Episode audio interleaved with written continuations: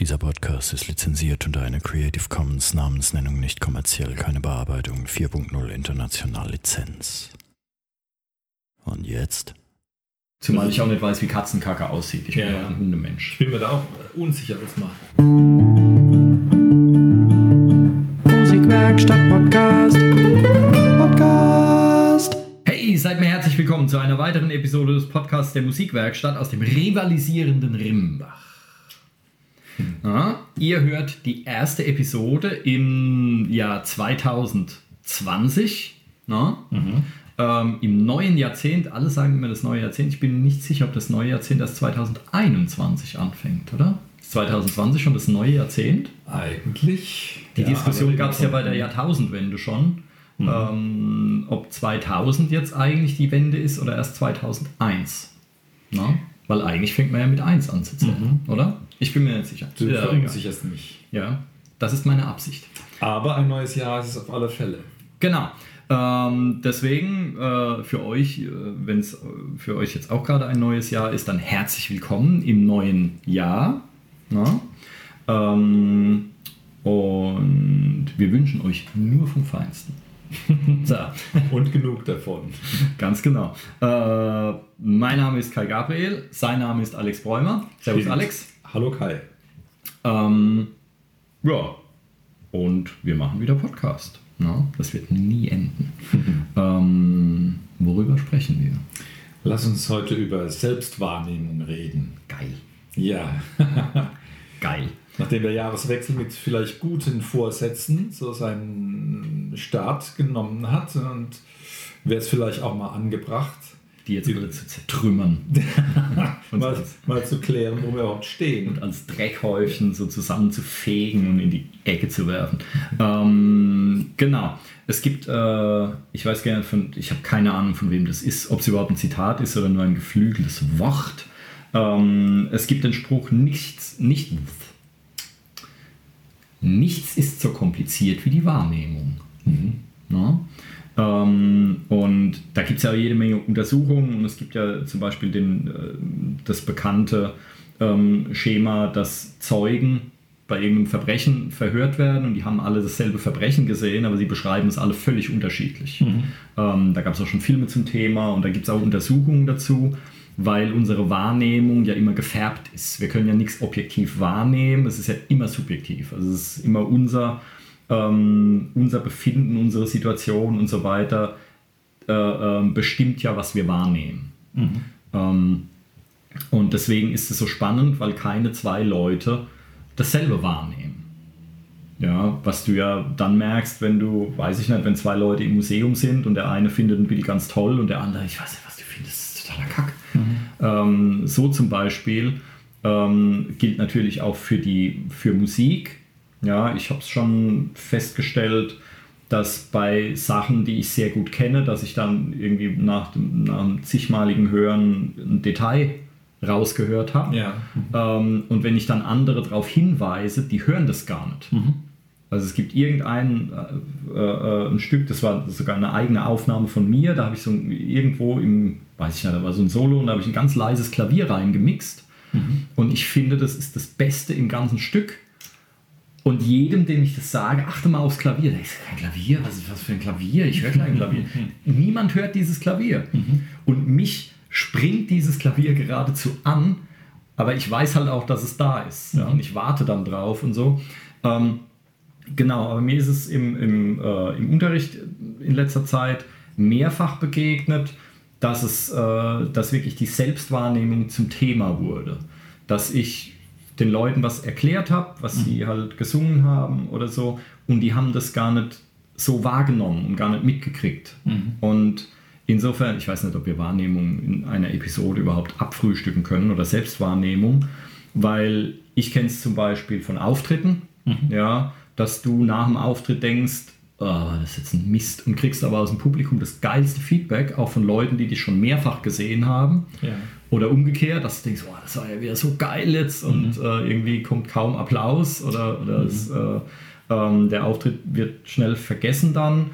Aber auch ähm, bei Aufnahmen ähm, stelle ich es fest, wenn ich, wenn ich Leute aufnehme und die haben den Kopfhörer auf und singen dann was oder spielen ein Instrument und denken dann hinterher, dieser Take, der war jetzt super oder der war schlecht.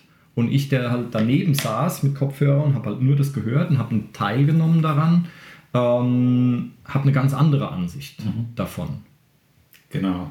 Es kommt ja auch ein bisschen auf den Fokus an, von, von welcher Sicht man drauf guckt. Mhm. Mit einer, durch eine technische Brille oder durch die ja, äh, durch eine Intonationssache äh, oder na, nach einem Gefühl vorgehend oder was halt jetzt gerade die Situation so äh, erfordert. Ich glaube auch, es ist, ein, ist, eine wichtige Qualität, ähm, rauszubekommen, wo man steht und was gerade passiert.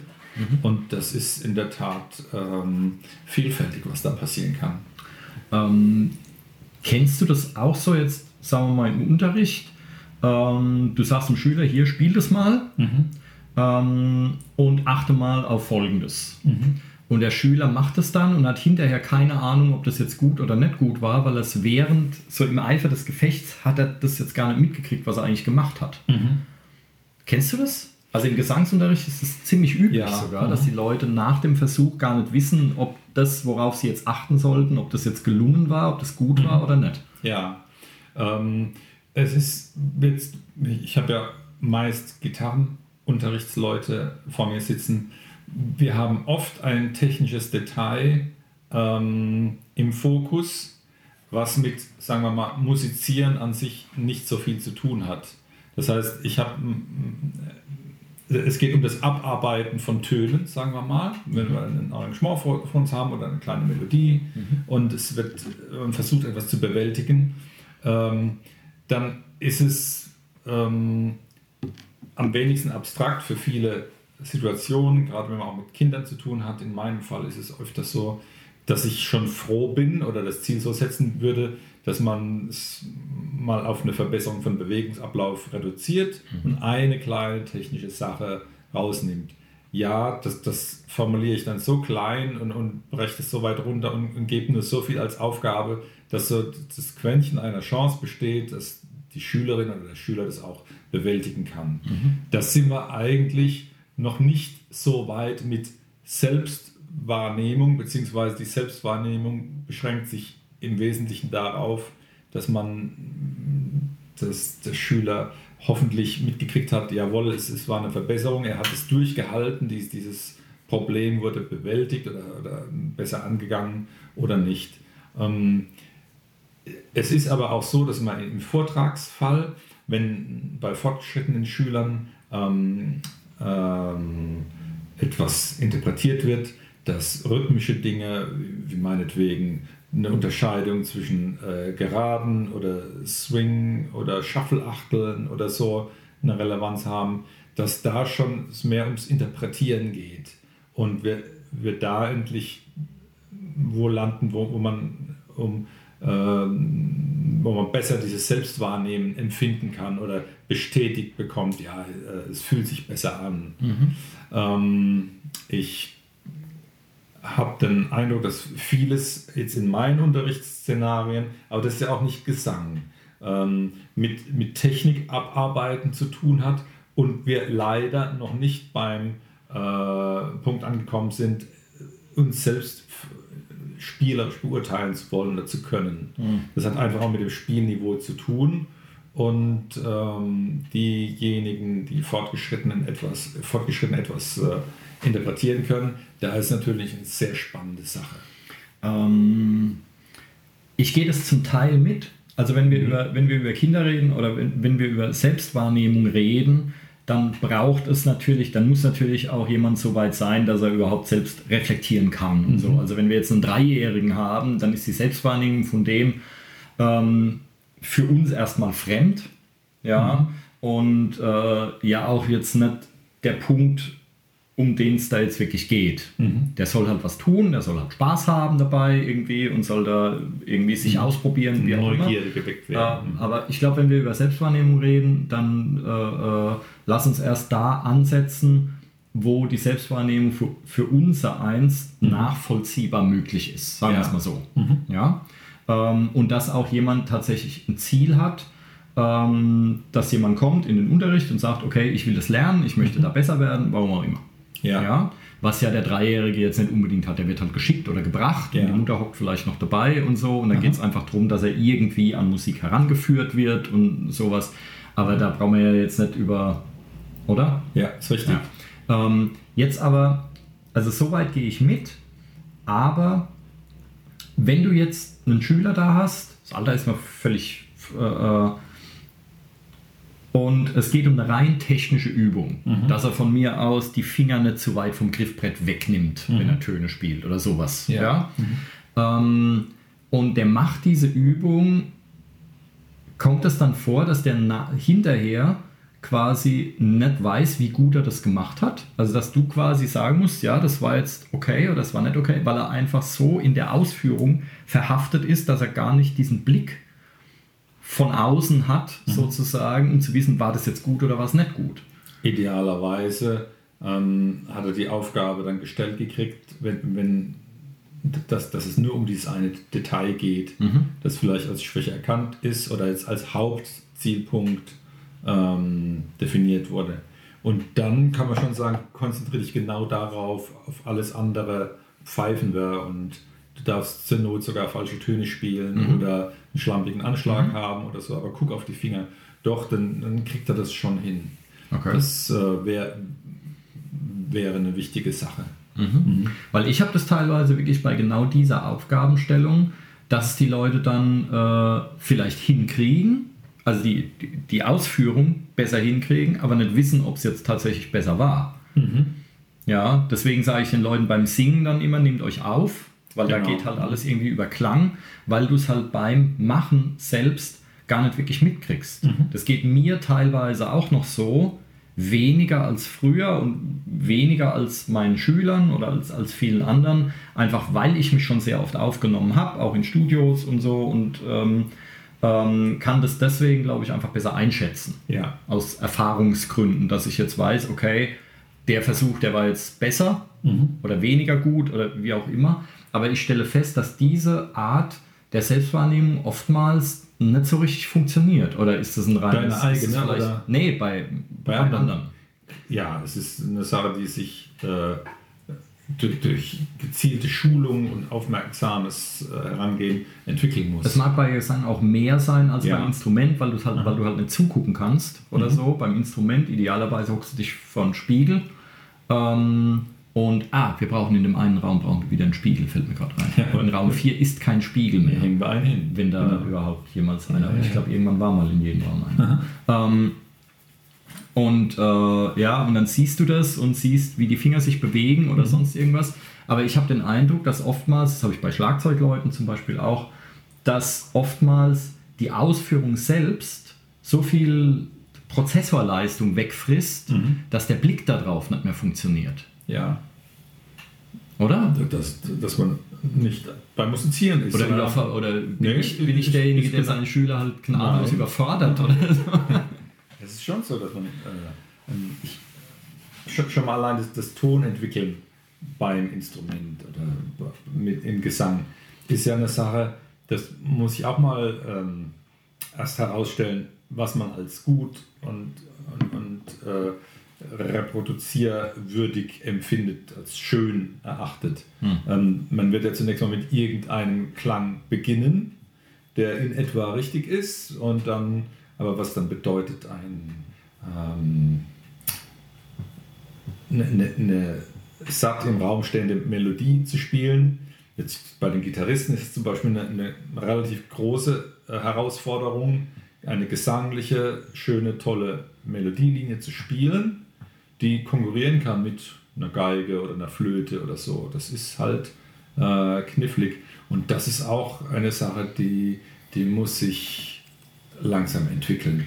Und da spielt natürlich das Selbstwahrnehmen und, und Nachempfinden, ähm, wie das jetzt genau klingt, wie es andere wahrnehmen, schon eine große Rolle. Und das äh, ist was für erfahrenere Spieler, die da, wo die meisten hoffentlich mal hinkommen. Da kommen wir aber auch, ähm, da kommen wir auch an einen, an einen Punkt, da geht es dann aber auch ums Ego, ums Selbstvertrauen oder sowas. Ja. Ja, wie der, ähm, wenn du jetzt quasi eine Melodie spielen, singen, was auch immer musst, ähm, die kann, bei Gesang ist es wahrscheinlich noch, noch krasser, die kann vollkommen korrekt sein Mhm. Und es kauft dir trotzdem keiner ab. Weil du musst es halt nicht nur ähm, erzeugen, sondern du musst es ja quasi auch darstellen oder so. Das heißt, äh, äh, da kommst du ja um ein gewisses, ähm, ja, um ein gewisses Ego kommst du ja nicht drum rum. Und das ist bei einem Instrument natürlich auch so. Also wenn du sagst, diese Melodie, die soll tragfähig im Raum stehen, ähm, dann funktioniert es halt nur, wenn du das selbst auch mit einer gewissen Überzeugung eben rüberbringst. Also es ist ja nicht nur technische Ausführung, sondern das ist ja dann auch ein, wie soll ich sagen, ein Mindset, eine Einstellungssache einfach. Klar, Ja. es muss Energie rein, dass Ähm, das Schönes bei rumkommt. Ähm, und wir, wir kommen da an einen, an einen Punkt, ich weiß, ich kenne, ich weiß nicht, ob es ein deutsches Wort dafür gibt, vermutlich, ich kenne es nicht, ähm, aber im, äh, ähm, die Amerikaner nennen das Touch, äh, den Touch am Instrument. Das heißt, wenn du, ich kenne das Beispiel, ich habe das auch selbst schon live erleben dürfen, ähm, wenn du kannst einen lausigen Schlagzeuger an das geilste Schlagzeug der Welt setzen und es klingt trotzdem kacke. Und du setzt einen Superschlagzeuger an dasselbe, selbe Stöcke, alles genau gleich und es klingt phänomenal. Und ich meine nicht das, was er spielt, sondern ich meine wirklich nur den Klang. Ja. Der haut nur auf eine Trommel drauf und es klingt vollkommen unterschiedlich. Und du denkst, wie kann das sein? Da landet ein Stock, landet auf einem, auf einem Schlagfell. Ja, das ist ein Aufprall, das ist dann Physik, da wird dann was in Wellen verändert und ein bisschen was geht als Wärmeflöten und, der, äh, äh, ähm, und die Wellen übertragen sich auf die Luft und das ist Schall und so weiter. Wie kann das sein, dass wenn zwei verschiedene Leute gleich fest und so weiter draufhauen, dass es völlig unterschiedlich klingt? Und umgekehrt funktioniert es auch. Du setzt diese beiden Schlagzeuge an irgendein SpongeBob-Set. Das habe ich bei der Musikmesse nämlich gesehen. Ja, so ein SpongeBob 99 Euro Kack-Ding. Ja, und äh, da setzt du. Das jetzt bei dir zu Hause steht, ne? Nee, das nicht, weil man die Fälle nicht wechseln kann. Ah. Wenn man die Fälle wechseln könnte, ich fand das Ding so klasse. Äh, aber es gibt auch von Hello Kitty und von keine Ahnung was. Ähm, Gibt es ganz äh, phänomenale YouTube-Videos übrigens für euch da draußen. Ähm, Mike Portnoy, ehemaliger Schlagzeuger von Dream Theater, ähm, spielt verschiedene Lieder auf einem Hello Kitty Schlagzeug ähm, mit Double Bass und allem möglichen und haut dieses Ding vollkommen zu Klump. Das ist sehr, sehr geil. Ähm, aber äh, zum Beispiel Benny Greb, phänomenaler deutscher Schlagzeuger, der hat auf der Musikmesse auf diesem SpongeBob-Set gespielt. Es ist unfassbar. Es ist unglaublich. Ja, findet man auch bei YouTube. Benny Greb und äh, SpongeBob einfach mal eintippen. Ähm, und äh, du setzt einen guten Schlagzeuger an, den, an das letzte Kackding und es klingt trotzdem gut. Und das wird bei jedem Instrument so sein.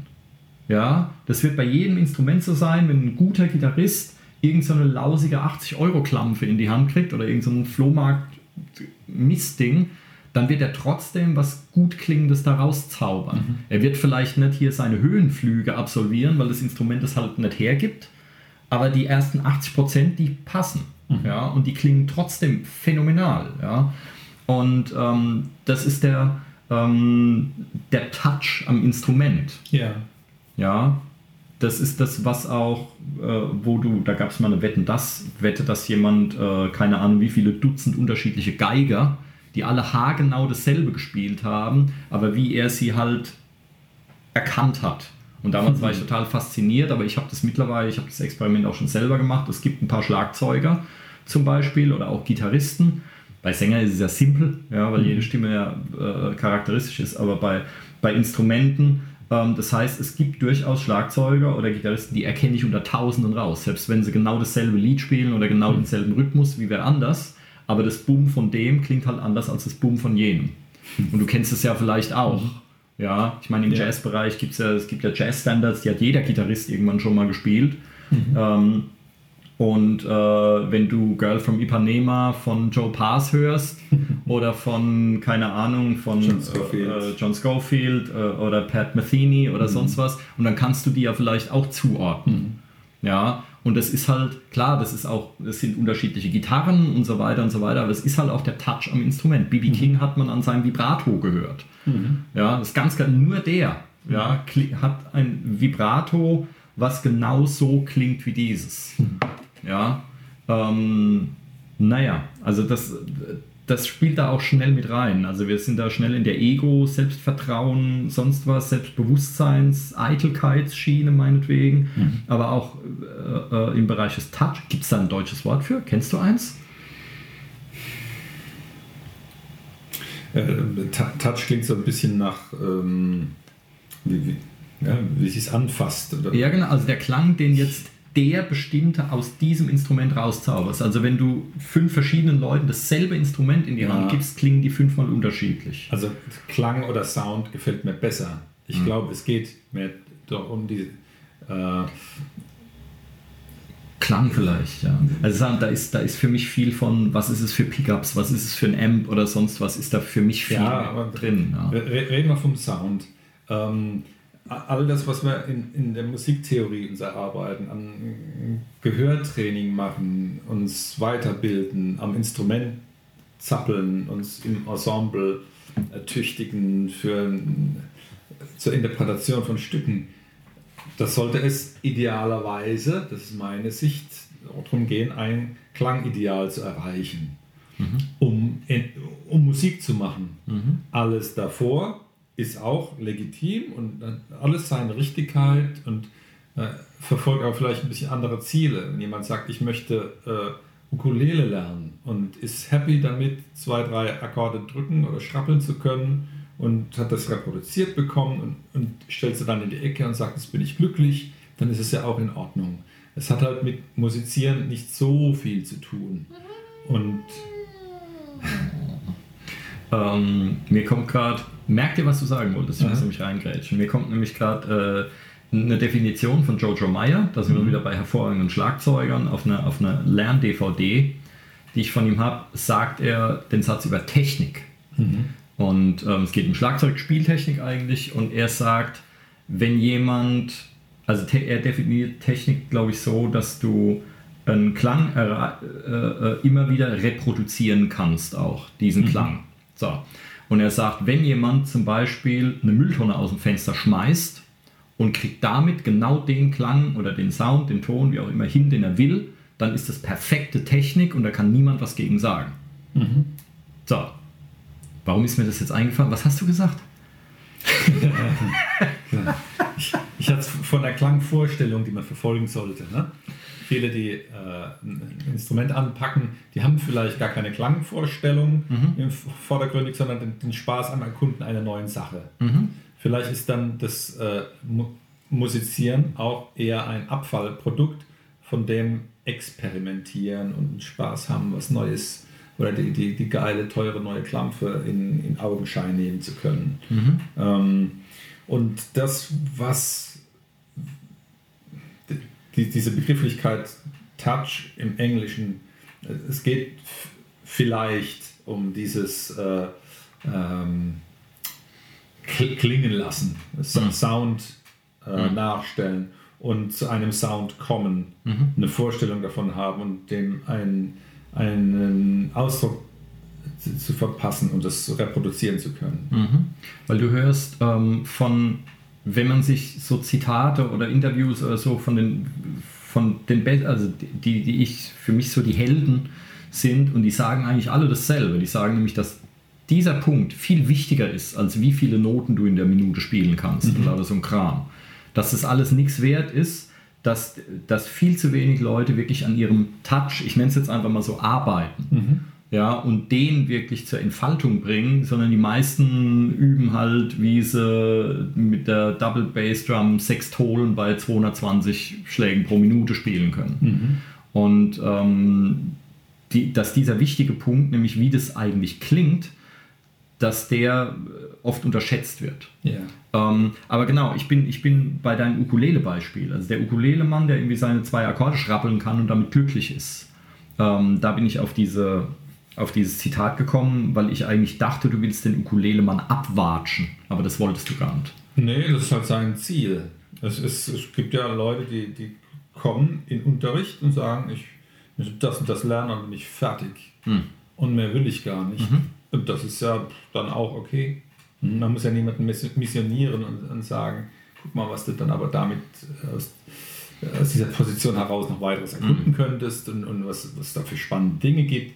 Wenn die Leute sagen, ich möchte Happy Birthday to, you, to you begleiten können mit Ach und Krach, und dann war es das. Mhm. Und dann ist es ja auch in Ordnung. Ja, also erfahrungsgemäß ist es dann so, dass die Leute von sich aus dann mehr wollen ja, wenn die mit mhm. ihren, weil, weil die setzen sich erstmal ein Ziel und es scheint ihnen in so weiter Ferne. Mhm. Und wenn sie dann an dem Ziel angekommen sind, dann denken sie ja, eigentlich geht es ja noch weiter. Ja, ist ja. der Groschen gefallen. Ähm, ich meine, klar, wenn jemand nur Happy Birthday spielen will, weil er jemandem ein Ständchen geben will mhm. und dann ist zum Zeitpunkt X ist es abgefrühstückt ja. und dann ist gut und er geht nach Hause, ja, meinetwegen. Aber jemand, der ein Instrument lernen will und sagt erstmal, ach, wenn ich nur das eine Lied mhm. hier, äh, Lady in Black mit zwei mhm. Akkorden, wenn ich, das, wenn ich das begleiten kann, dann bin ich den Rest meines Lebens glücklich. Mhm. Gut, kommt darauf an, wie lange der Rest des Lebens noch ist. ja. ähm, aber man kommt dann, glaube ich, erst selber drauf, weil es ist ja, wie bei vielen äh, Hobbys, ist es ja so, je mehr man sich damit beschäftigt, desto geiler wird es ja auch. Desto mehr Spaß macht es, je tiefer man einsteigt. Ähm, Genau, aber du hast von, äh, ich habe jetzt keine Ahnung, ob das noch irgendwas mit Selbstwahrnehmung zu tun hat, ist ja egal. Du hast von, äh, äh du hast das Klangideal reingebracht. Mhm. Ähm, definiere Klangideal. Also kannst du, wenn jetzt jemand zu dir kommt, sagt, ich will Gitarre lernen, kannst du eins festlegen oder bringt jeder seines mit? Oder gibst du jedem die Aufgabe hier, was ist denn dein Klangideal? Also wo ist der Zielpunkt? Wie findest du einen, einen Fixstern, ja. nach dem man sich, an dem man sich also orientieren kann? Technisch betrachtet ist ja beim äh, Gitarre spielen beispielsweise ähm, äh, sauberes Abdrücken einer Seite, das auf dem Bund aufliegt, schnarr, schnarrfrei, äh, mit einem kräftigen Anschlag und einem satten Ton. Ähm, ein wunderbares Ding, an dem kann man ja erstmal trainieren. Mhm. Ähm, überhaupt einen präsenten Ton zu haben auf der Gitarre ist eine Sache, die sich über Jahre entwickeln muss. Und das ist eine Sache, die, die eigentlich äh, jeder können sollte, der was spielen möchte an, an klassischer Literatur, an ähm, auch modernen Sachen. Wenn jemand aber saft- und kraftlos äh, gern ein paar Akkorde schrappelt und damit auch zufrieden ist, ist es ja okay, aber es klingt halt anders. Und ähm, ist äh, mein ein bisschen, also ich, ich will gar nicht missionarisch auftreten beim Unterrichten, aber in gewisser Weise tut man es ja schon, indem man die Leute so anfüttert mit, guck mal, so könnte es aber auch klingen und ist so viel schöner, dann gib dir mal in die und die Richtung, hm, versuch das mal, gib dir da ein bisschen Mühe.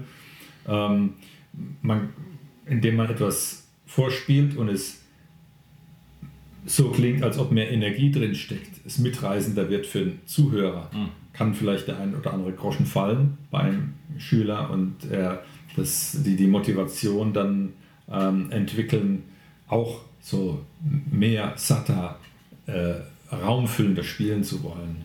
Und das ist eigentlich ein wertvolles Ding. In welche Richtung das dann geht, ähm, ist natürlich von den äh, Leuten abhängig, was für Genres die hören, was die für Musik gut finden und so. Und ähm, auch das ist ja interessanterweise eine Sache, die sich entwickelt. Und das hat auch ja, vielleicht auch mit Klangideal zu tun. Mhm. Und ähm, all das erfordert dann ein, ein, ein Stück weit Selbstwahrnehmung, dass man das äh, immer wieder ähm, vergleicht, dass die, Vorgabe oder das, was man im Kopf hat, zu dem, was eigentlich bei rauskommt. Du schlägst den Bogen zur Selbstwahrnehmung, das finde ich mhm. schön.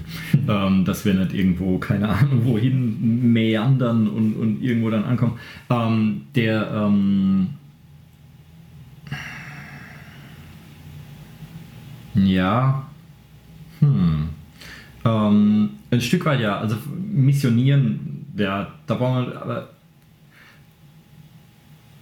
ein Stück weit ist es doch so, ich meine, wenn jemand zu uns jetzt oder zu wem auch immer kommt, um, äh, um was zu lernen, um an einem Instrument besser zu werden, wie auch immer, dann ist es aber doch ein Stück weit schon unser Job zu sagen, hier, der Klang ist jetzt besser als jener. Also plump formuliert.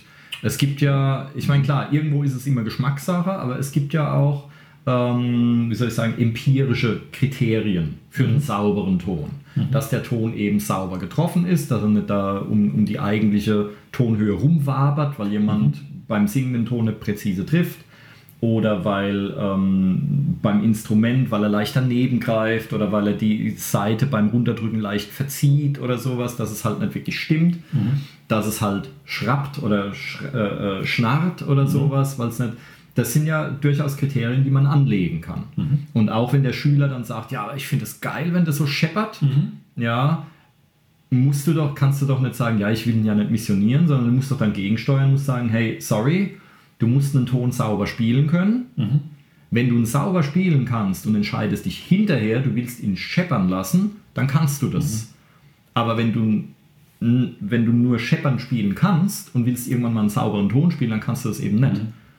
Also unser Job ist es ja dann auch, die, den Leuten, die Leute auf eine Basis zu bringen, von der aus sie überall hin können. Mhm. Weil es ist ja scheiße, der, ähm, der findet äh, scheppernde Töne geil und ähm, insofern missionieren wir ihn nicht, sondern lassen ihn scheppern spielen. Mhm. Ja, jetzt mal auf die, auf die äh, äh, provokativ formuliert.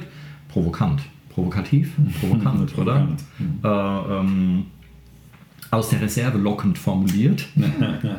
ähm, und sagt, okay, dann scheppert's, mhm. ja, und du bringst den zum, äh, du machst den zum Schepperkönig. Mhm.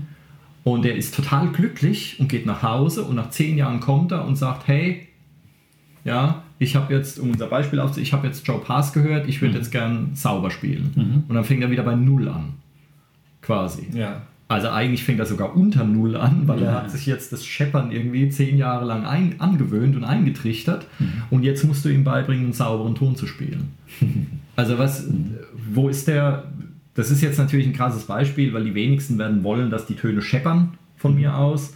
Ähm, aber es gibt sehr viele Gitarristen, die spielen scheppernd. Live fällt es nicht unbedingt so arg auf, weil es halt stark verzerrt und laut und so. Und es ist immer geil, wenn es mhm. laut ist. Und wenn es nicht geil genug ist, dann macht man halt noch lauter und dann wird es irgendwann wird's geil. Mhm. Ähm, und dann kommt der, nachdem er 30 Jahre Gitarre gespielt hat, zum ersten Mal in ein Studio und will eine Aufnahme machen. Mhm. Und es klingt wie Sau. Das habe ich schon sehr häufig erlebt, dass Leute spielen Jahre, Jahrzehnte lang und sind total, finden das gut, was sie mhm. machen. Ja. Und dann nehmen die das erste Mal, nehmen sie sich auf und es ist totale Kacke. Ja. Und dann bist du im Studio, jede Minute kostet Geld mhm. und dann sollst du von jetzt auf sofort auf einmal sauber spielen. Und mhm. das ist ja vollkommen, das ist ja vollkommen hirnrissig. Mhm. Ja. Ähm, das heißt, müssen wir nicht ein Stück weit Missionar sein, Alex? Ja, sind wir ja auch, aber es wird halt ähm, irgendwo, laufen wir mal in, ins Leere. Also mir fallen jetzt zwei Beispiele ein, wo das äh, nicht gleich funktionieren wird. Also bleiben wir bei den Rasseltönen. Ähm, junge Kinder können unter Umständen bei, bei Basstönen, wenn, wenn die beim ersten oder zweiten Bund was zu greifen haben, da rasselt das halt und man kann die, das Feedback ernten nach so einem Hinweis, ähm, ist so in Ordnung, der Ton ist doch da, was willst du denn? Ne? Mhm. Wo ich aber auch sagen würde, dann Schwamm drüber, das äh, darf dann noch ein bisschen gären und, und man darf Zeit haben, wenn sie noch so jung sind, dann irgendwann wächst die Erkenntnis und man darf behutsam dranbleiben, aber das ist dann schon in Ordnung. Äh, anderes Beispiel äh, wäre jetzt, äh, du erinnerst dich an, an, an das äh, Gitarren, äh, an unseren Servicetag Mhm. Da war auch ein Teilnehmer dabei, der hatte eine, eine akustische Gitarre, eine recht alte mit Stahlseiten, wo ich auch gesagt habe, oh, die Seitenlage ist, die ist viel zu niedrig, das rasselt alles sehr. Ne? Und der hat aber sich strikt geweigert, das zu ändern und hat dann auch mit Bottleneck und so ein bisschen rumgenudelt und gerasselt und geschrappelt und der fand das genau geil. Mhm. Das war tatsächlich dessen Klangideal. Auch da wäre es, äh, es wäre gar nicht möglich, die zu missionieren. Ist, man braucht es dann auch nicht, ne? mhm. weil die dann in ihrer Rolle sich wohlfühlen und genau dieses, äh, dass deren Klangideal erfüllt ist. Du, du, erinnerst dich auch an, an unseren Gitarrenstimmer, äh, an den Klavierstimmer, den mhm. Köhler, mhm. der hat ja sowas auch schon mal berichtet, dass er ein übel klingendes Klavier ja, genau. äh, gestimmt hat und hinterher das reklamiert wurde. das ist, das Klavier nicht mehr mein ne? Klavier, ne? hat ja, die Frau gesagt. Ja, so ich erinnere mich. Das ist nicht mehr mein Klavier. Ich habe einige Gitarren jetzt gerade in der Bastelecke so schon gesehen, einige Gitarristen, wo ich den Eindruck hatte, oh ja, die sind halt so, ja, die haben so ein ähm, bisschen exklusives, äh, eine Klangvorstellung, verfolgen eine Klangästhetik, die nicht meine ist, aber was, was soll ich da groß missionieren? geht, geht nicht um die Zeit. Ne? oh, jetzt wollte ich. Oh, jetzt bin ich mir selber ah, an deinem Husten jetzt bin ich mir noch ein bisschen selbst reingegrätscht, Mensch. Ähm, mhm. Aber genau da könnte man, da könnte man jetzt die Brücke zur Selbstwahrnehmung schlagen. Ja. Haben die Leute einfach nur einen bescheuerten Geschmack oder nehmen die das als schön wahr? Ich kann es nicht erklären. Wäre echt geraten. Ich, ich möchte, nicht. ich will dazu sagen, also die Beispiele, die du jetzt genannt hast, ähm, ist mir so auch schon begegnet, allerdings immer äh, ein bisschen altersabhängig. Mhm. Das waren dann so, ähm, in meinem Fall jetzt, wenn ich Leute im Unterricht hatte, die halt gekommen sind und haben gesagt, ich will genau das und alles andere interessiert mich nicht. Mhm. Punkt. Ja, die waren alle eigentlich jenseits der 60. Mhm. Einfach mal um eine Zahl zu nennen. Ja. ja? Ähm, wissen die einfach besser, was sie wollen? Sind die starrsinnig? Weil sie sich über Jahrzehnte lang irgendwie so festgelegt haben oder was auch immer. Oder haben sie es, wenn man jetzt den Schnarr, wenn man jetzt einen Gitarrenschnarrmann nimmt, mhm. ja, ähm, und wenn man sich jetzt ganz uraltes Zeug hier, ähm, ähm, Mensch, wie heißt er denn? Der ähm, Robert Johnson, mhm. den ganz uralten Bluesmann ja. oder Konsorten, der seine Seele an der Kreuzung dem Teufel mhm. verkauft hat und dann der genialste Gitarrist aller Zeiten wurde. Ähm, und wenn du dir das alte Zeug anhörst, das, das schnarrt ja. Ja, muss ja. es sein. Ähm, mhm. Sind die darauf so eingeschossen oder haben die halt einfach sich vielleicht das Spielen selbst beigebracht und es hat halt geschnarrt, weil das mhm. Instrument nicht hergegeben oder weil sie halt keine saubere Spieltechnik hatten. Mhm. Äh, äh, von mir aus als Autodidakten haben dann nie wirklich drauf geachtet, auf die Handhaltung, sonst was und haben sich jahrzehntelang einfach an das Schnarren gewöhnt und finden das deswegen toll kann man das sagen? Könnte sein, ja. Das klingt plausibel. Ähm, wenn das in deren ähm, Klangästhetik-Box als, als gut abgehakt ist, ja, werden die so verfolgen und also stehen dahinter. Alte Knallköp. Oder? Ja, alt. Ich finde es gut. Es ist ja auch. Ich bin wieder provokativ, provokant. Äh, ähm, Provokantös. Provokantös. Ähm, hat, hat seine Berechtigung für, für mich ist halt ein bisschen armselig, wenn man ähm, auf seinem Ding beharrt als einzige Wahrheit und links und rechts sich nicht äh, weiter umhört, was es da noch Nettes gibt. man wird sich doch eigentlich weiterentwickeln, aber manche bleiben gerne stehen und wollen das auch so. Das ist dann auch in Ordnung. Ist man dann Dienstleister? Wenn, wenn, ich das, äh, wenn ich das so abhake. Wenn jetzt jemand kommt und sagt, ich will scheppernd Gitarre spielen, ist man dann Dienstleister. Weil eigentlich, du weißt, mir ist das ein paar Mal, mir ist das bei Gesangsschülern auch schon begegnet und so, du weißt in deiner äh, ähm, Dozentenseele, mhm. weißt du, es ist verkehrt. Mhm. Ja, du weißt, eine vernünftige Klangerzeugung ähm, als Basis und von da aus kann man ja dann überall hin. Also ich kann auch dreckig Gitarre spielen.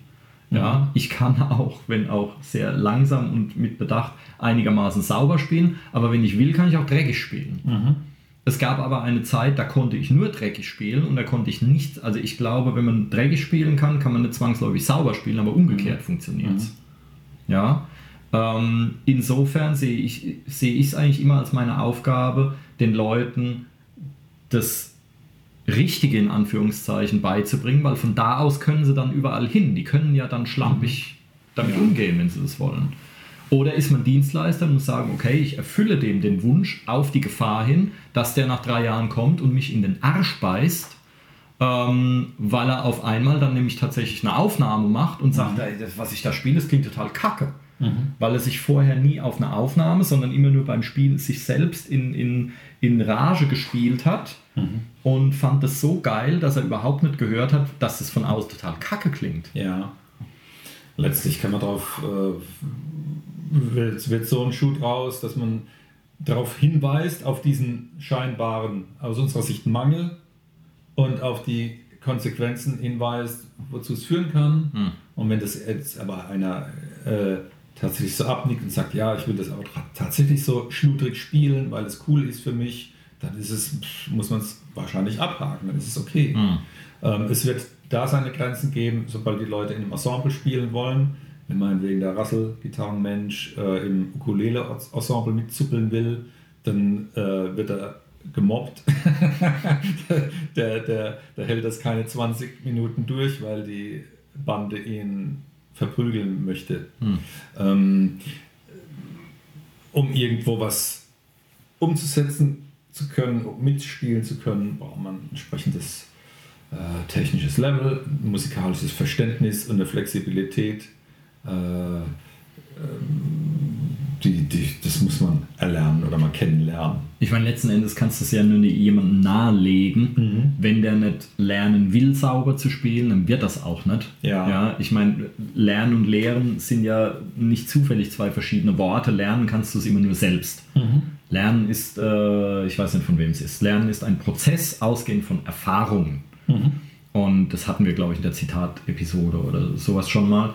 Das heißt, ja, der kann das nur selbst lernen. Du kannst ihm zeigen, wie und welche Übungen und was bringt ihn dahin, kannst ihm helfen, Fehler zu vermeiden und lauter so ein Kram. Aber lernen muss er es selbst, weil bei ihm im Hirn müssen Nervenbahnen gebaut werden. Die können Ja. wir ihm nicht bauen.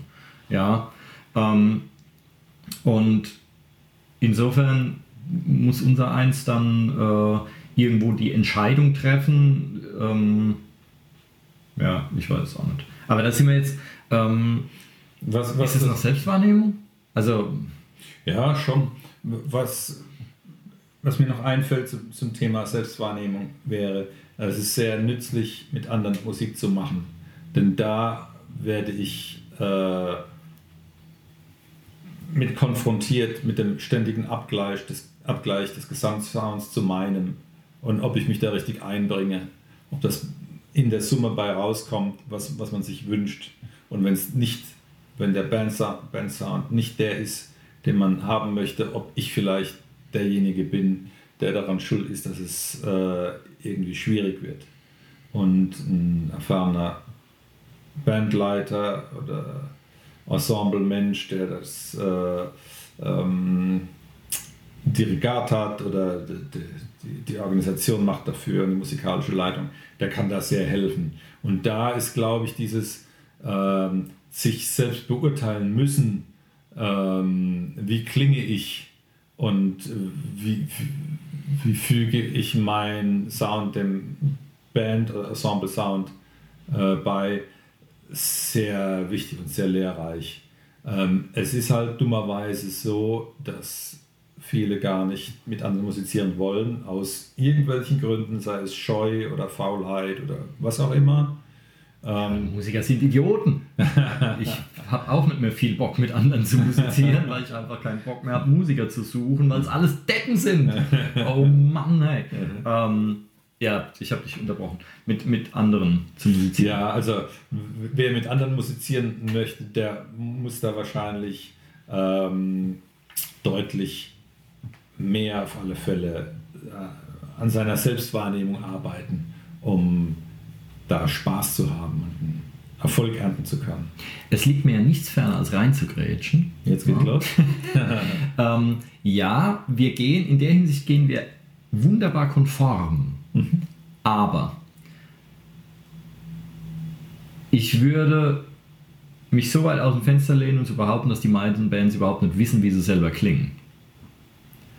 Wunderbares Beispiel, die Band probt in einem Betonkubus.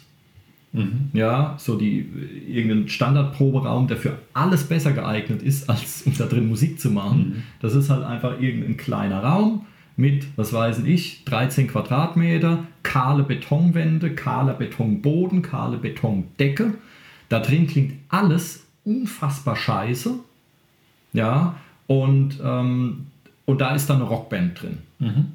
Das heißt, alles, was an die Wände klatscht, kommt eins zu eins zurück. Du hörst da drin überhaupt nichts, außer laut und wahnsinnig widerwärtig. Ähm, der Sänger ist derjenige, der die kleinste Anlage hat. Idealfall ist irgendeine so Hi-Fi-Stereoanlage von daheim, irgendein Mikro angestöpselt. Wenn er es laut macht, fängt sofort an zu pfeifen. Also ist es leise, er schreit sich die Stimme aus dem Leib. Ganz hervorragender Weg, um sich die Stimme zu schroten. Ähm, das Schlagzeug macht einen Heidenlärm. Alle sagen, öh, der Schlagzeuger muss leiser draufhauen. Will er aber nicht, also stopft er sich allen möglichen Mist in die Trommeln rein. Mhm. Ja, damit es halt nur macht. Ähm, anstatt irgendwie ein Ton rauskommt. Es ist natürlich trotzdem noch laut, also reißen die Gitarristen beide ihre 100 Watt Vollröhren-Marshall-Türme auf mit zwei 4x12er Boxen, ähm, damit sich überhaupt niemand. Und so proben die. Und du lachst. Es gibt verdammt viele Bands, die das genau so machen. Mhm. Es ist unfassbar. Ja, die weiß doch gar nicht, wie sie klingt, diese Band. Die werden in jedem, wenn die, sobald die einen Fuß aus diesem Raum raussetzen, klingen die völlig anders. Und ich garantiere dir, die klingen total beschissen. Mhm. Weil die gehen dann da raus mit den Einstellungen, die sie in diesem Räumchen hatten, ja, und es ist unerträglich. Mhm. Und was vielleicht noch schlimmer ist, ist deren Gehör ist dann mittlerweile umgepolt. Ich habe da mal einen Artikel gelesen über, über Gehörschutz und ähm, es gibt ja, also mittlerweile ist die Situation besser geworden. Damals war es so, es gab halt diesen maßangefertigten von Elazin zum Beispiel, der schweineteuer war oder es auch immer noch ist und der wirklich äh, ein fast linearen Frequenzgang hat. Das heißt, es klingt hinterher wie vorher, es wird einfach nur leiser. Mhm. Ja? Und du hast aber viele, die haben das dann verglichen mit so Gehörschutz mit diesen Baustellen Mickey Mouse ja. Dingern mhm. zum Beispiel oder diesen Oropax, diese, mhm. diese gelben Schaumstoffteile oder sowas. Und eine Gefahr ist natürlich, dass die nicht linear rausfiltern. Das heißt, du hast dann in manchen Frequenzbereichen trotzdem noch die Gefahr, dass ein Hörschaden äh, entsteht. Aber, ah, wir können mal eine Folge über Lärm machen eigentlich. Mhm. Hey. ähm, aber die größere Gefahr ist eigentlich, wenn du ständig sowas trägst, durch den veränderten Frequenzgang, den du hörst, polt sich deine Wahrnehmung um. Das mhm. heißt, das klingt für dich, klingt das dann irgendwann normal. Dass ja. du an dieser Frequenz, an dieser Stelle im Frequenzspektrum äh, eine Kuhle hast, das nimmst du irgendwann als normal wahr. Mhm und dann steuerst du gegen und dann wird es für andere total gruselig. Ja, ich hatte mal, äh, als ich damals Schlagzeug gelernt habe, war ein Schüler, der vor oder nach mir kam, der hat nämlich mit diesen Baustellen Mickey Mäusen immer geübt mhm. und da war dem alles zu dumpf und da hat er immer Rimshots gemacht. Immer. Also Rimshots heißt, dass du mit dem Schlagzeugstock mit der Stockspitze die Mitte vom Fell triffst, was eigentlich, was man immer soll, aber gleichzeitig auch mit der äh, Seite vom Stock den Spannreifen. Und es gibt so einen ganz aggressiven, Lauten. übertriebenen Sound. Den nimmst du normalerweise nur manchmal für einen krassen Akzent. Ja, weil es so richtig heftig rein. Mhm. Und der hat es immer gemacht, weil er dann, weil sich das für ihn dann normal angehört hat, weil er damit das Dumpfe von seinem Gehörschutz ausgeglichen hat. Mhm. Und das war dann auch so, wenn er den, also die ähm, für alle anderen natürlich unerträglich. Also das heißt, deine Wahrnehmung, da sind wir wieder bei der Wahrnehmung, kannst du auch umpolen. Es gibt dieses berühmte Experiment mit diesen Brillen. Ich weiß nicht, ob du davon gehört hast. Ähm, eine Gruppe von Wissenschaftlern ähm, haben sich Brillen aufgesetzt. In den Brillen war alles irgendwie spiegelverkehrt. Also rechts war links, oben war unten. Ja? Und die hatten diese Brillen mehrere Wochen oder Monate getragen und nie abgenommen. Und auf einmal haben sie alles richtig rumgesehen weil sich das Gehirn neu verdrahtet hat. Neuroplastizität. Seitdem ist sie diese Brillen tragen. Ja, Scheiß. abwarten. Neuroplastizität ist das Stichwort. Das heißt, das Gehirn passt sich an, auch noch in höherem Alter. Das ist jetzt nicht nur bei Kindern so. Mhm. Ja? Und ähm, dann haben sie irgendwann alles normal gesehen, dann haben sie die Brillen abgenommen, war alles verkehrt. Mhm. Dann hat es wieder eine Weile gedauert und dann war wieder alles richtig rum. Und die haben dieses Experiment dann nochmal gemacht mit Brillen, die alles verzerrt haben, also wie in so einem Spiegelkabinett, alles vollkommen verzerrt und seltsam. Und auch da war es so, nach einem gewissen Zeitraum war alles ganz normal. Und dann haben sie die Brillen abgenommen, dann war alles völlig verzerrt und dann hat es wieder eine Zeit gedauert, bis wieder alles normal war. Das heißt, wenn wir ähm, jetzt ständig einen Gehörschutz tragen, der irgendwas verschiebt im Frequenzspektrum, dann passt sich unser Gehirn dem an. Mhm. Ich meine, wenn wir jetzt einmal auf ein Konzert gehen und machen uns Oropax rein, damit wir nicht taub werden und ansonsten haben wir die Dinger nie, ist es kein Thema. Ja. Aber wenn jemand jetzt in seinem Arbeitsalltag acht Stunden in irgendeiner Fabrikhalle arbeitet, hat von morgens bis abends diese Dinger drin und dann macht das was mit seiner Wahrnehmung. Der nimmt hinterher anders wahr. Und das gilt für Musiker halt auch, wenn die irgendeine Art von Gehörschutz haben oder wenn die ständig in irgendeinem Betonkubus drin sind, weil die sind dann von heute, die sind dann auf einmal auf einer Bühne und die wissen, die haben keine Ahnung, wie sie eigentlich klingen. Wobei das ja auch fürs Publikum subjektiv ist, wie sie klingen. Ja, du hast dann einen Mann am Mischpult, der hoffentlich halbwegs neutrale Ohren hat und das irgendwie versucht, seinen Geschmack im Zaum zu halten und es dann irgendwie äh, einigermaßen vernünftig rüberzubringen. Aber der wird die Hände über dem Kopf zusammenschlagen, wenn diese Band da auf der Bühne äh, äh, so aufspielt, wie sie es im Proberaum tut. Also mein Punkt, ein Haufen Bands haben gar keine Ahnung, wie sie klingen. Und die kommen dann und jammern an dem scheppernden Gitarristen rum.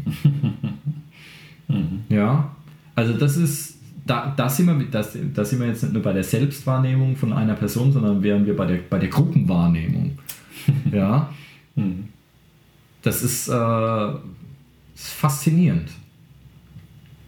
Ich habe das, äh, mir ist das selbst auch schon passiert, so in den Proberäumen damals, ähm, bis wir dann angefangen haben, uns tatsächlich auch mal um den Sound zu kümmern. Und interessanterweise, wir sind dann in den Proberaum gezogen, der sogar kleiner war, ähm, und hatten da aber dann die Möglichkeit, wirklich Klangmaßnahmen zu ergreifen und haben uns da schlau gemacht, was machen wir da am besten, haben die Schlagzeuge auf Podeste gestellt und so weiter, entkoppelt vom Boden und haben Lattenkonstruktionen an die Wand gemacht und da dicken Teppich drauf getackert mit Luftpolster dazwischen und so.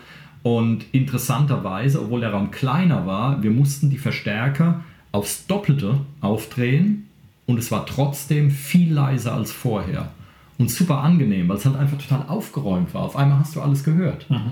Ja, und ähm, natürlich klingt es da drin auch anders als auf einer Bühne, aber es ist, ähm, ähm, es war deutlich neutraler, es war deutlich näher am, am lebenden Objekt quasi. Differenzierter. Ja, auf jeden Fall. Viel aufgeräumteres Klangbild, viel sauberer. Und auf einmal haben wir Lieder, die wir davor schon fünf Jahre lang gespielt haben, umarrangiert, weil wir gemerkt haben, Moment mal, die Passage funktioniert überhaupt nicht. Ja.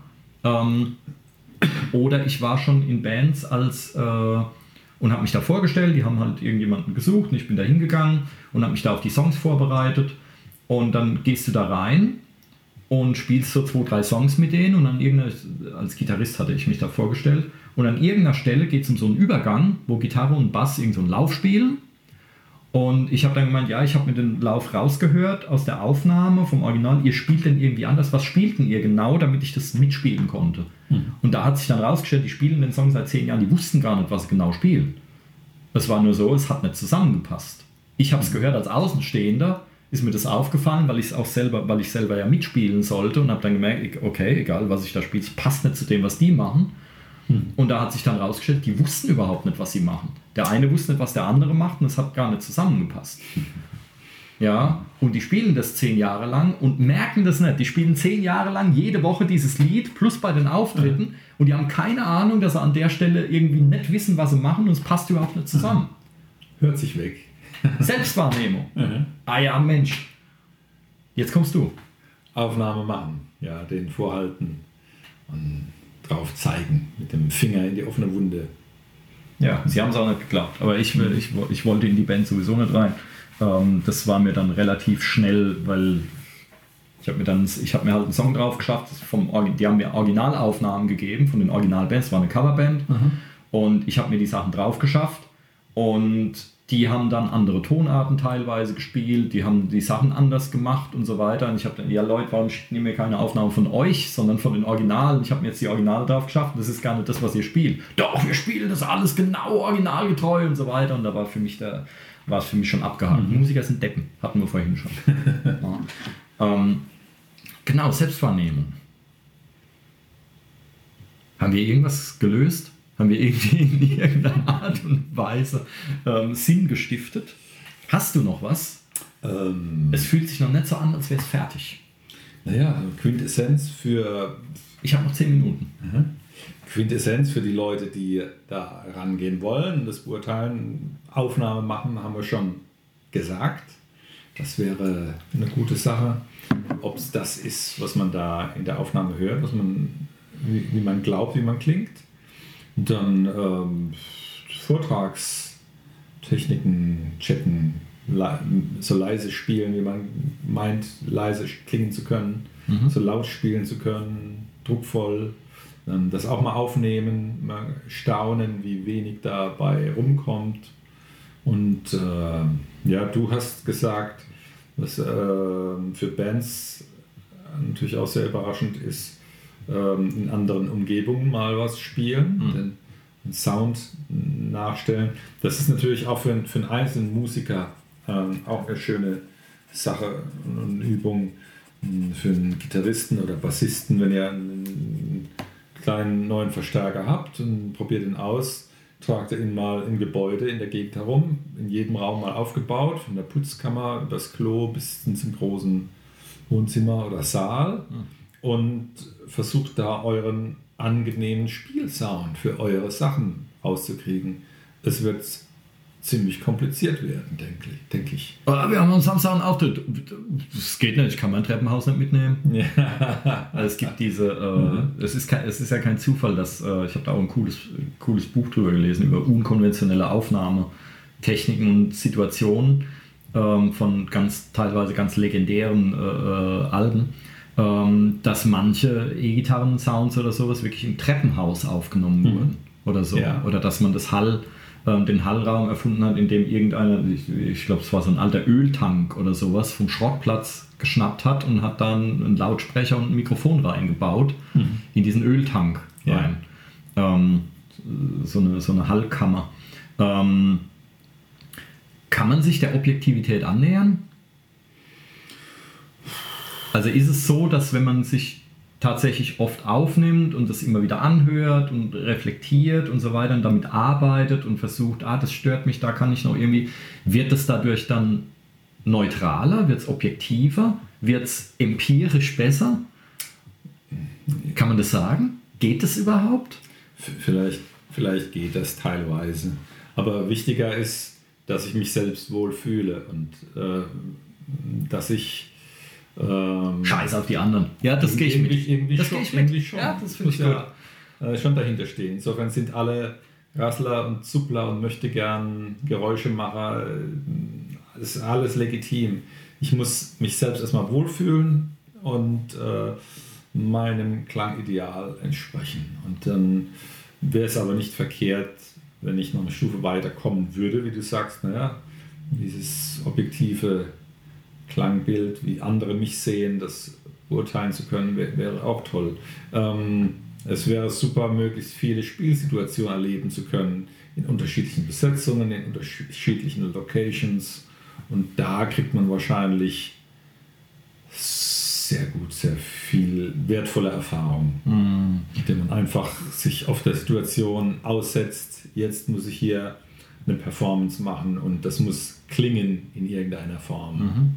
Ähm, ich, äh, ich unterstütze deinen Tipp von vorhin, finde ich sehr, sehr gut. Auch mal leise irgendwie und einen guten Klang und so weiter. Ähm, und, und spreche da mit, mit äh, Billy Ward, der gesagt hat, erst wenn du was mega leise und mega laut mhm. und mega langsam und mega schnell spielen kannst, dann kannst du es wirklich. Mhm. Der hat auch gesagt, nur das, was du an deinem beschissensten Tag in der schlechtesten, lausigsten Situation überhaupt abrufen kannst, ist das, was du eigentlich hast. Mhm. Wobei ja die Frage ist, ob man diese Ansprüche jetzt, ob der Amateur sich diese Ansprüche überhaupt setzen sollte. Also ich habe mir diese Ansprüche immer gesetzt. Ich habe auch als Amateur immer äh, wie ein Profi gedacht. Bin damit auch in sehr vielen Bands angeeckt. ähm, aber es bringt was. Mhm. Ja. Und ähm, also auch der, der jetzt mit Musik nicht sein Geld verdienen will, dem schadet es nicht, wenn der solche Ansprüche auch mal ein Stück weit dran legt, ohne sich selbst irgendwie zu geißeln, um Gottes Willen. Ähm, fand ich aber einen guten Tipp. Also das selber auch mal mega langsam mhm. probieren. Super leise. Ja, also wirklich an der Grenze zu, dass gar kein Ton mehr kommt. Mhm. Oder halt sehr laut, ohne sich irgendwie Schaden zuzufügen. Ja, ähm, und super schnell und trotzdem noch sauber oder sowas.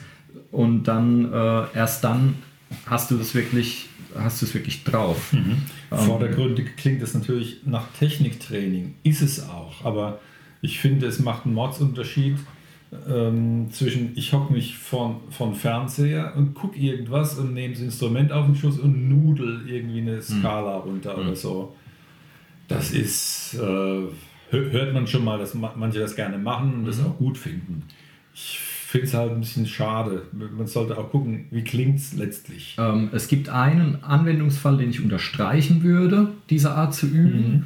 Und zwar, wenn du eine gewisse Beiläufigkeit trainieren willst. Also du, mhm. du nimmst quasi etwas, was du schon kannst.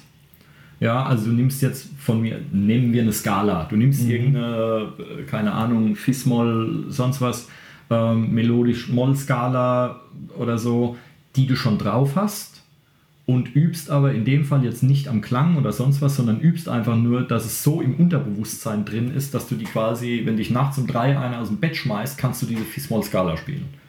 Das heißt, du könntest beim Fernsehgucken quasi diese Beiläufigkeit trainieren. Mhm. Oder so reine Fingerübungen, aber dann musst du es auch schon können. Ja. Ja, also da musst du diese, diese Schritte, dass du das sehr, sehr bewusst sehr konzentriert auf Feinheiten geachtet, das musst du dann schon alles durchlaufen haben.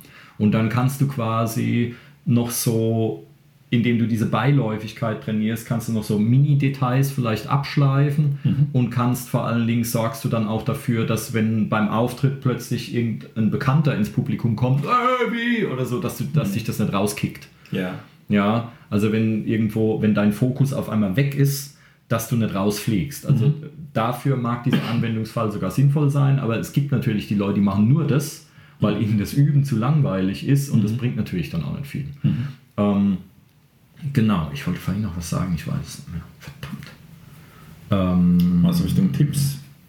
Empfehlungen. Ich glaube, das war vorher schon. Vor dem äh, äh, Tipp, ähm, was mal sehr, sehr leise zu probieren oder so. Davor hattest du irgendwas gesagt. Ach Mensch. Ähm, hm. Feedbacks einsammeln wird mir noch einfallen, also in Spielsituationen. Ah, genau. Die Rückmeldungs. Genau. Ähm, Nachrichten gucken, hören. Wenn ihr euch aufnehmt, was ihr sowieso tun solltet, haben wir auch schon mal eine Episode drüber gemacht, aber dann vergleicht euch doch auch mal mit irgendwelchen Aufnahmen von Leuten, die ihr gut findet, mhm. zum Beispiel, und versucht euch da mal anzunähern. Was macht der an der Stelle ein bisschen anders? Wir hatten es vorhin von Leuten, dass du äh, bestimmten Gitarristen, Schlagzeuger, sonst was aus anderen raushörst. Mhm. Ja, weil Gary Moore von mir aus immer in den Ton irgendwie reingerutscht ist. Und auch immer irgendwie, wenn er gespielt hat, bei jeder Phrase die Gitarre laut gemacht hat und wenn die Phrase zu Ende war, hat er sie wieder leise gemacht. Das war so eine Bewegung bei ihm. Ähm, während andere halt das immer laut lassen und so. Und das ist was, das muss man mitüben, wenn man Gary Moore nacheifern möchte von mir aus. Mhm. Ja? Ähm, das heißt, vergleicht euch doch einfach mal und, und äh, guckt mal, was gefällt mir an dem jetzt eigentlich? Welche Kriterien sind es, die ich an diesem einen Vorbild besonders gut finde? Und versucht die auch mal irgendwie, ja, versucht da mal in diese Richtung reinzugehen. Mhm. Ja, ähm, dann ist es zumindest, also wenn das, wenn das Vorbild jemand ist, den tausende andere super finden, dann kann es ja schon mal nicht so verkehrt sein. Dann mhm. ist es vielleicht objektiver ein bisschen besser, als wenn man nur selber irgendwie denkt, ja, das könnte jetzt ganz gut sein oder mhm. so. Ähm, ja, dieses, äh, ich möchte so klingen wie der und der ist tatsächlich eine, eine gute Sache. Auch äh, Ausflüge in andere Genres, die, die ich vielleicht gar nicht so prickelnd finde, mhm. könnt, könnten interessant sein. Wenn ich jetzt äh, versuche, Reggae-Musik zu, zu, zu imitieren, obwohl ich das sehr, so selten höre. Mhm. Ähm, aber ich mache aus, sagen wir mal, Studiengründen. Das ist auch unheimlich interessant. Äh, Stilrichtungen, die man selber total kacke findet, ähm, bringen oftmals einen richtig geilen Einfluss rein. Das ist mhm. wie so mhm. Gewürze oder sowas, mhm. ähm, die du beifügen kannst. Ähm, Leute haben immer Angst, auch wenn sie, wenn sie einem Vorbild nacheifern, dass sie ihre eigene Identität verlieren würden beim mhm. Musikmachen. Das ist totaler Blödsinn. Du wirst immer klingen wie du. Ähm, das ist jetzt, das kann jetzt eine gute und kann eine schlechte Nachricht sein. ähm, du wirst nicht klingen wie Gary Moore.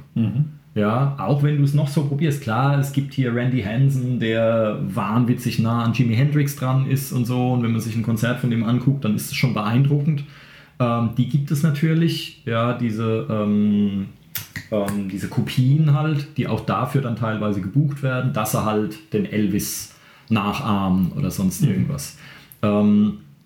aber eigentlich ist es so, man wird immer seine eigene Stimme haben auch wenn man einem anderen nacheifert. Deswegen klaut, macht, kupfert bei anderen ab, klaut, versucht, wie andere zu klingen, versucht euch das, was die anderen gut machen, einzuverleiben und mitzunehmen, weil selbst wenn äh, ähm, wenn du jetzt hergehst und willst von mir aus den, das Sustain von einem Joe Pass haben und den Anschlag von einem Pat Metheny und, und keine, das Vibrato von äh, Arnold Schwarzenegger, wen auch immer du genannt hast, ja.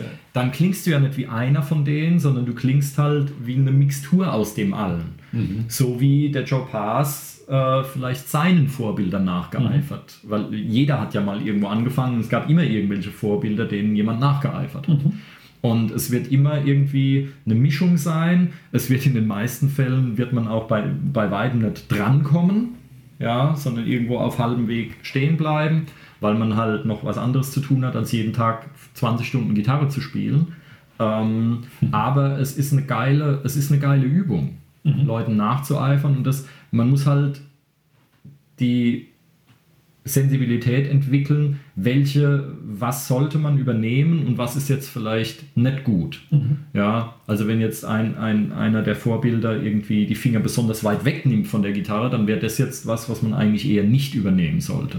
Dann ist es halt so, der klingt so geil, obwohl er diesen technischen Fehler macht und nicht deswegen mhm. oder sowas. Ja, also es ist beim Singen ähm, wenn jetzt jemand halt wie, äh, äh, wie Joe Cocker klingen will, dann ist das sehr mit Vorsicht zu genießen. Das sind Sachen, da sollte man jetzt nicht irgendwie anfangen rumzugrölen wie so ein Bekloppter, ähm, weil man sich damit halt einfach schaden kann.